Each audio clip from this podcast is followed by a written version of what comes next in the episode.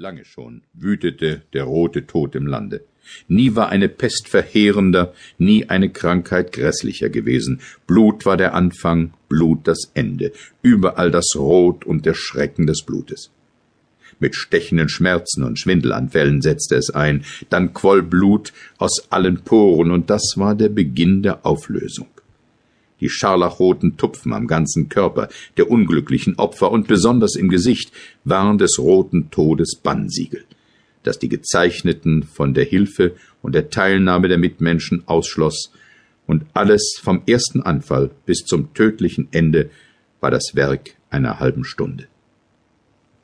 Prinz Prospero aber war fröhlich und unerschrocken und weise, als sein Land schon zur Hälfte entvölkert war, erwählte er sich unter den Rittern und Damen des Hofes eine Gesellschaft von tausend heiteren und leichtlebigen Kameraden und zog sich mit ihnen in die stille Abgeschiedenheit einer befestigten Abtei zurück. Es war dies ein ausgedehnter, prächtiger Bau, eine Schöpfung nach des Prinzen eigenem exzentrischen, aber vornehmen Geschmack. Das Ganze war von einer hohen, mächtigen Mauer umschlossen, die eiserne Tore hatte, Nachdem die Höflingsschar dort eingezogen war, brachten die Ritter Schmelzöfen und schwere Hämmer herbei und schmiedeten die Riegel der Tore fest. Es sollte weder die draußen wütende Verzweiflung noch für ein etwaiges törichtes Verlangen der Eingeschlossenen eine Türe offen sein. Da die Abtei mit Proviant reichlich versehen war und alle erdenklichen Vorsichtsmaßregeln getroffen worden waren, glaubte die Gesellschaft der Pestgefahr Trotz bieten zu können. Die Welt da draußen mochte für sich selbst sorgen. Jedenfalls schien unsinnig, sich vorläufig bangen Gedanken hinzugeben. Auch hatte der Prinz für allerlei Zerstreuungen Sorge getragen. Da waren die Gaukler und Komödianten, Musikanten und Tänzer, da war Schönheit und Wein. All dies und dazu das Gefühl der Sicherheit war drinnen in der Burg, draußen war der rote Tod. Im fünften oder sechsten Monat der fröhlichen Zurückgezogenheit versammelte der Prinz Prospero, während draußen die Pest noch mit ungebrochener Gewalt raste, seine tausend Freunde auf einem Maskenball von unerhörter Pracht. Reichtum und zügellose Lust herrschten auf dem Feste.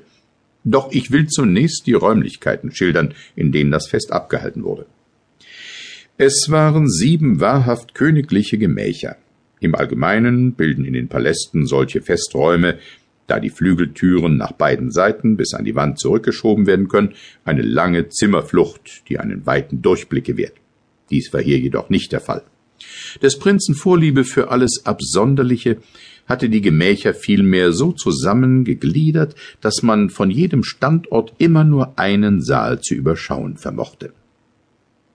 Nach Durchquerung jedes Einzelraumes gelangte man an eine Biegung und jede dieser Wendungen brachte ein neues Bild. In der Mitte jeder Seitenwand befand sich ein hohes, schmales gotisches Fenster, hinter dem eine schmale Galerie den Windungen der Zimmerreihe folgte. Die Fenster hatten Scheiben aus Glasmosaik, dessen Farbe immer mit dem vorherrschenden Farbton des betreffenden Raumes übereinstimmte. Das am Ostende gelegene Zimmer zum Beispiel war in Blau gehalten, und so waren auch seine Fenster leuchtend blau. Das folgende Gemach war in Wandbekleidung und Ausstattung purpurn und auch seine Fenster waren purpurn. Das dritte war ganz in grün und hatte dementsprechend grüne Fensterscheiben. Das vierte war orangefarben eingerichtet und hatte orangefarbene Beleuchtung. Das fünfte war weiß und das sechste violett. Die Wände des siebten Zimmers aber waren dicht mit schwarzem Sammet bezogen, der sich auch über die Deckenwölbung spannte und in schweren Falten auf den Teppich vom gleichen Stoff niederfiel und nur in diesem Raum glich die Farbe der Fenster nicht derjenigen der Dekoration. Hier waren die Scheiben scharlachrot wie Blut. Nun waren sämtliche Gemächer zwar reich an goldenen Ziergegenständen, die an den Wänden entlang standen oder von der Decke herabhingen, kein einziges aber besaß ein Kandelaber oder Kronleuchter. In der ganzen Zimmerreihe gab es weder Lampen noch Kerzenlicht. Stattdessen war in den an den Zimmern hinlaufenden Galerien vor jedem Fenster ein schwerer Dreifuß aufgestellt, der ein kupfernes Feuerbecken trug, dessen Flamme ihren Schein durch das farbige Fenster hereinwarf und so den Raum schimmernd erhellte. In dem westlichen oder schwarzen Gemach aber war der Glanz der Flammenglut, der durch die Blut